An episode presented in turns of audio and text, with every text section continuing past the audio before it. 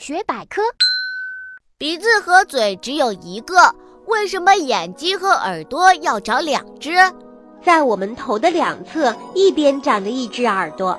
一个声音传到两只耳朵的时间，要么相同，要么有先有后。耳朵能把这种微小差别的信号送到大脑，经过大脑的综合判断，就能准确测出声音的方向和位置啦。眼睛之所以也有两只，和耳朵情况相似，两只眼睛可以准确定位物体的远近，明确物体的位置，而只有一只眼睛是无法准确判断的。